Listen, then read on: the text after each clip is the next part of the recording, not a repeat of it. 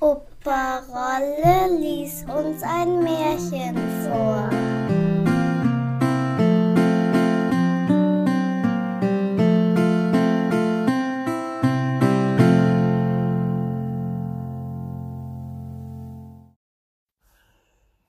Die Eiskönigin Teil 1 Seht, nun fangen wir an.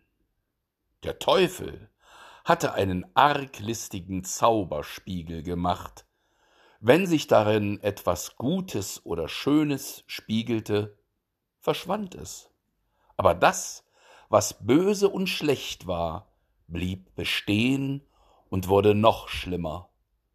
Die herrlichsten Landschaften sahen in dem Spiegel wie gekochter Spinat aus, und die besten Menschen wurden darin widerliche Geschöpfe. Eines Tages zersprang dieser Spiegel in viele, ganz viele tausend Spiegelscherben. Warum? Das ist eine andere Geschichte. Jedenfalls waren die Scherben nicht größer als Sandkörner, und diese flogen durch die ganze Welt. Eines dieser Körner war auf dem Weg in eine Stadt, von der ich euch jetzt erzählen möchte. Drinnen in der großen Stadt, wo so viele Menschen und Häuser sind, so dass dort nicht Platz genug ist, dass alle Leute einen kleinen Garten besitzen können, und wo sich deshalb die meisten mit Blumen in Blumentöpfen begnügen müssen, da waren doch zwei arme Kinder, die einen etwas größeren Garten als einen Blumentopf besaßen. Sie waren nicht Bruder und Schwester, aber sie waren sich so gut, als wenn sie es gewesen wären. Die Eltern wohnten einander gerade gegenüber, sie wohnten in zwei Dachkammern, da, wo das Dach des einen Nachbarhauses gegen das andere stieß und die Wasserrinne zwischen den Dächern entlang lief. Hier war in jedem Hause ein kleines Fenster. Man brauchte nur über die Rinne zu schreiten, so konnte man von dem einen zu dem anderen Fenster gelangen. Die Eltern hatten draußen jedes einen großen Holzkasten. Darin wuchsen Küchenkräuter, die sie brauchten, und ein kleiner Rosenstock. Es stand einer in jedem Kasten und sie wuchsen herrlich. Nun fiel es den Eltern ein, die Blumenkästen quer über die Rinne zu stellen, so dass sie fast von dem einen bis zu dem anderen Fenster reichten und zwei Blumenwellen ganz ähnlich sahen. Erbsenranken hingen über den Kasten hinunter, und die Rosenstöcke schossen lange Zweige, die sich um die Fenster rankten und sich einander entgegenbogen. Es war fast wie eine Ehrenpforte, von Blättern und Blumen gleich. Da die Blumenkästen sehr hoch waren und die Kinder wussten, dass sie nicht hinaufkriechen durften, so erhielten sie oft die Erlaubnis, zueinander hinauszusteigen, auf ihren kleinen Schemeln unter den Rosen zu sitzen und da spielten sie den ganzen Tag. Im Winter hatte dieses Vergnügen ein Ende.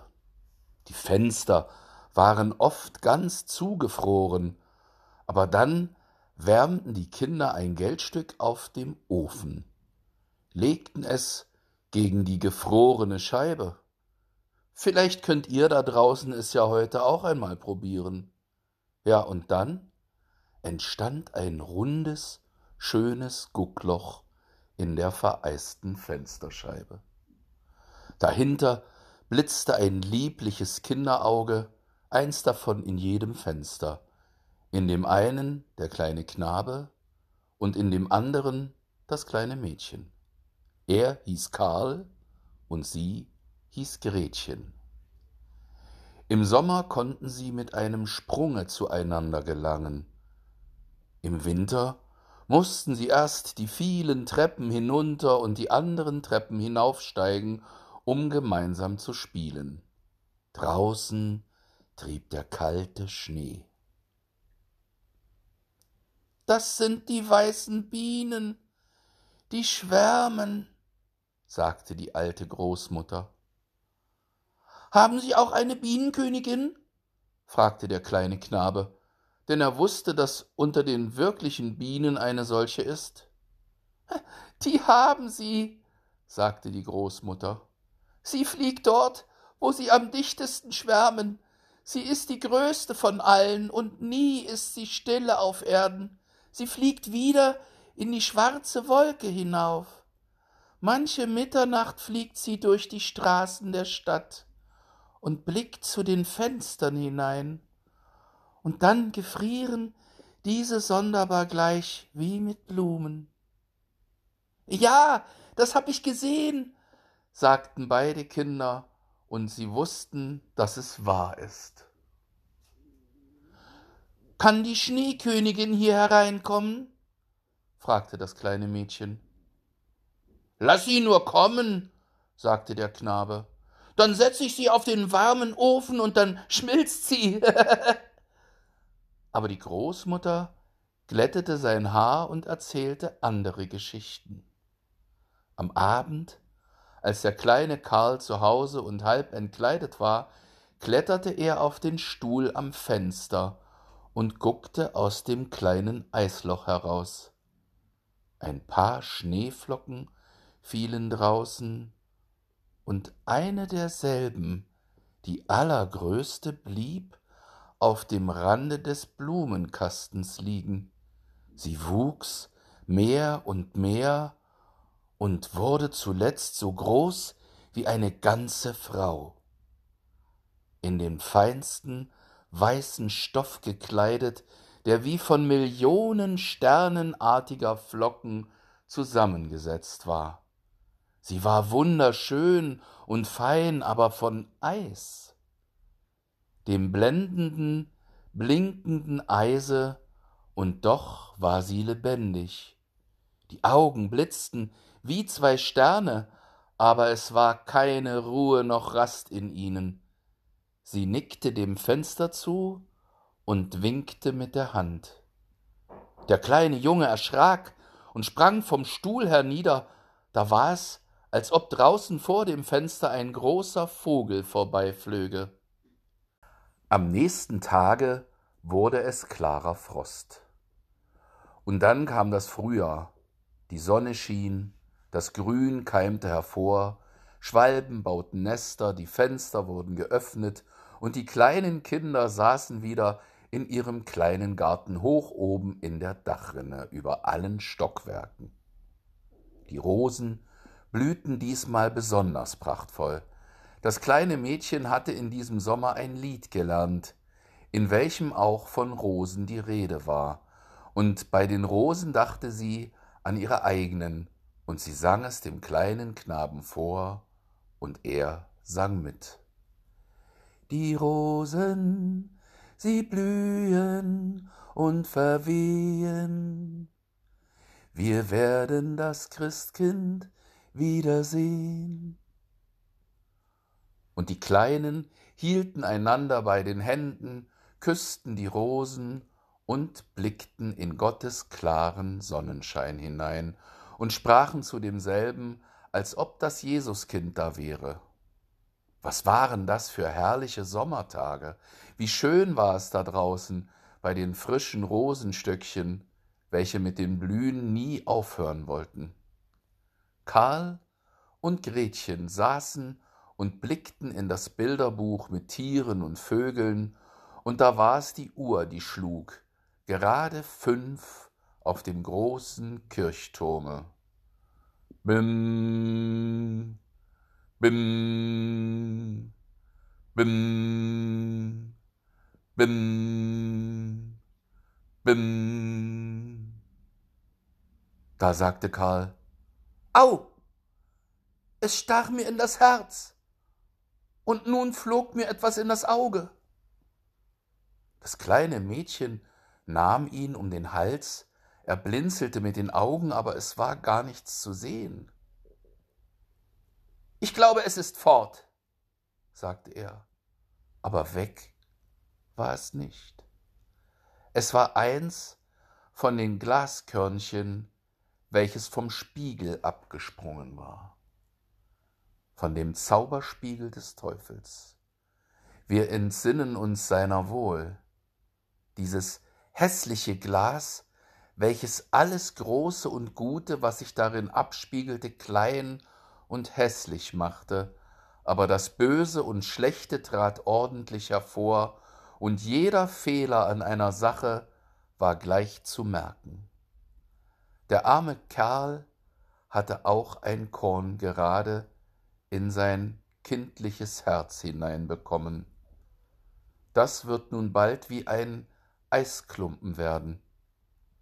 Nun tat es nicht mehr wehe, aber das Glaskörnchen war da.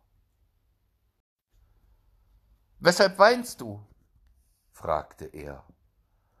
So siehst du hässlich aus. Mir fehlt ja nichts. Pfui, rief er auf einmal. Die Rose dort hat einen Wurmstich, und sieh, diese da ist ja ganz schief. Im Grunde sind es hässliche Rosen.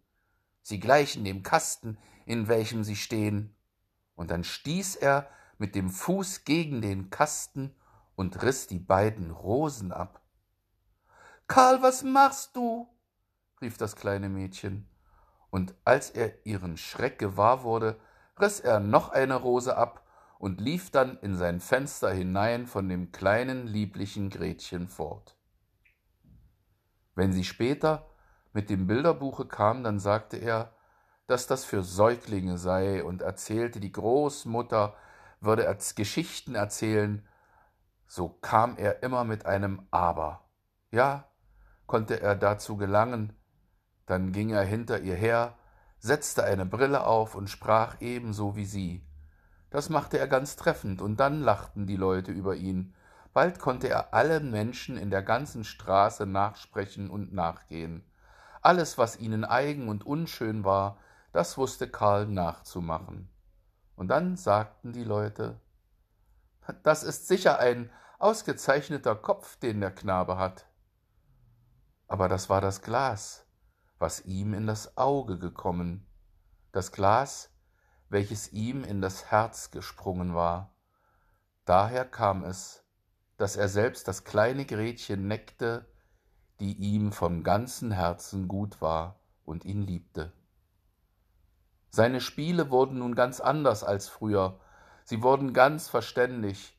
An einem Wintertag, als es schneite, kam er mit einem großen Brennglas, einer Lupe, hielt seinen blauen Rockzipfel hinaus und ließ die Schneeflocken darauf fallen. Sieh, sieh nun in das Glasgretchen, sagte er, und jede Schneeflocke wurde viel größer und sah aus wie eine prächtige Blume oder ein zehneckiger Stern. Es war schön anzusehen. Siehst du, wie künstlich, sagte Karl. Das ist weit hübscher als die wirklichen Blumen, und es ist kein einziger Fehler daran. Sie sind ganz regelmäßig, wenn sie nur nicht schmelzen würden. Aber bald kam darauf der Karl mit großen Handschuhen und seinem Schlitten auf dem Rücken und rief Gretchen in die Ohren Ich habe Erlaubnis erhalten, auf den großen Platz zu fahren, wo die anderen Knaben spielen. Und weg war er.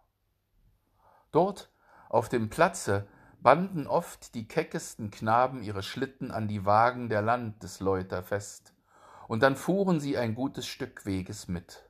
Das ging prächtig. Als sie am besten spielen waren, da kam ein großer Schlitten, der war ganz weiß angestrichen, und darin saß jemand in einem rauen weißen Pelz gehüllt und mit einer weißen rauen Mütze. Der Schlitten fuhr zweimal herum um den Platz, und Karl band seinen kleinen Schlitten schnell daran fest, und nun fuhr er mit. Es ging rascher und rascher, gerade hinein in die nächste Straße, der, welcher fuhr, wendete das Haupt und nickte freundlich zu. Es war gerade, als ob sie einander kannten. Jedes Mal, wenn Karl seinen kleinen Schlitten ablösen wollte, nickte die Person wieder, und dann blieb Karl sitzen. Sie fuhren endlich zum Stadttor hinaus, da begann der Schnee so stark herniederzufallen, dass der kleine Knabe keine Hand mehr vor sich erblicken konnte, aber er fuhr davon. Da ließ er schnell die Schnur fallen, und von dem großen Schlitten loszukommen, aber das half nichts. Sein kleines Fahrzeug hing so fest, und es ging mit Windeseile davon. Da rief er ganz laut, aber niemand hörte ihn, der Schnee trieb, und der Schlitten flog von dannen, mitunter gab es einen Sprung, es war, als führe er über Gräben und Hecken. Er war ganz erschrocken, er wollte seinen Vater unser beten, aber er konnte sich nur das große Einmaleins erinnern. Die Schneeflocken wurden größer und größer, zuletzt sahen sie aus wie große weiße Hühner, auf einmal sprangen sie zur Seite, der große Schlitten hielt, und die Person, die ihn fuhr, erhob sich. Pelz und Mütze waren ganz und gar von Schnee, es war eine Dame, hoch und schlank, glänzend weiß, es war die Schneekönigin. Wir sind gut gefahren, sagte sie. Aber wer wird frieren? Krieche in meinem Bärenpelz und setzte ihn neben sich in den Schlitten, schlug den Pelz um ihn, und es war, als versinke er in einem Schneetreiben. Friert dich noch? fragte sie, und dann küsste sie ihn auf die Stirn. Oh, das war kälter als Eis, das ging ihm gerade hinein bis an sein Herz, welches ja doch zur Hälfte schon ein Eisklumpen war. Es war, als sollte er sterben, aber nur einen Augenblick. Dann tat es ihm gerade recht wohl. Er spürte nichts mehr, von der Kälte ringsum. Meinen Schlitten, vergiss nicht meinen Schlitten, dachte er zuerst, und der wurde an eines der weißen Hühner festgebunden, und dieses flog hinterher mit dem Schlitten auf dem Rücken. Die Schneekönigin küsste Karl nochmals, und dann hatte er das kleine Gretchen, die Großmutter und alle daheim vergessen. Nun bekommst du keine Küsse mehr, sagte sie, denn sonst küsse ich dich tot. Karl sah sie an, sie war sehr schön, ein klügeres, lieblicheres Antlitz konnte er sich nicht denken. Sie erschien ihm nun nicht von Eis, wie damals, als sie draußen vor dem Fenster saß und ihm winkte, in seinen Augen war sie vollkommen. Er fühlte gar keine Furcht. Er erzählte ihr, dass er im Kopfe rechnen könnte, und zwar mit Brüchen. Er wisse die Größe des Landes und die Einwohnerzahl, und sie lächelte. Sie lächelte immer. Das kam ihm vor, als wäre es noch nicht genug, was er wisse, und er blickte hinauf in den großen, großen Luftraum, und sie flog mit ihm, flog hoch hinauf in die schwarze Wolke, wie es die Großmutter erzählt hatte, und der Sturm sauste und brauste, es war, als sänge er alte Lieder. Sie flogen über Wälder und Seen, über Meere und Länder, unter ihnen sauste der kalte Wind, die Wölfe heulten, der Schnee funkelte, über demselben flogen die schwarzen schreienden Krähen dahin, aber hoch oben schien der Mond, groß und klar, und den betrachtete Karl die lange, lange Winternacht. Am Tag schlief er zu den Füßen der Schneekönigin. Das ist das Ende vom ersten Teil der Geschichte.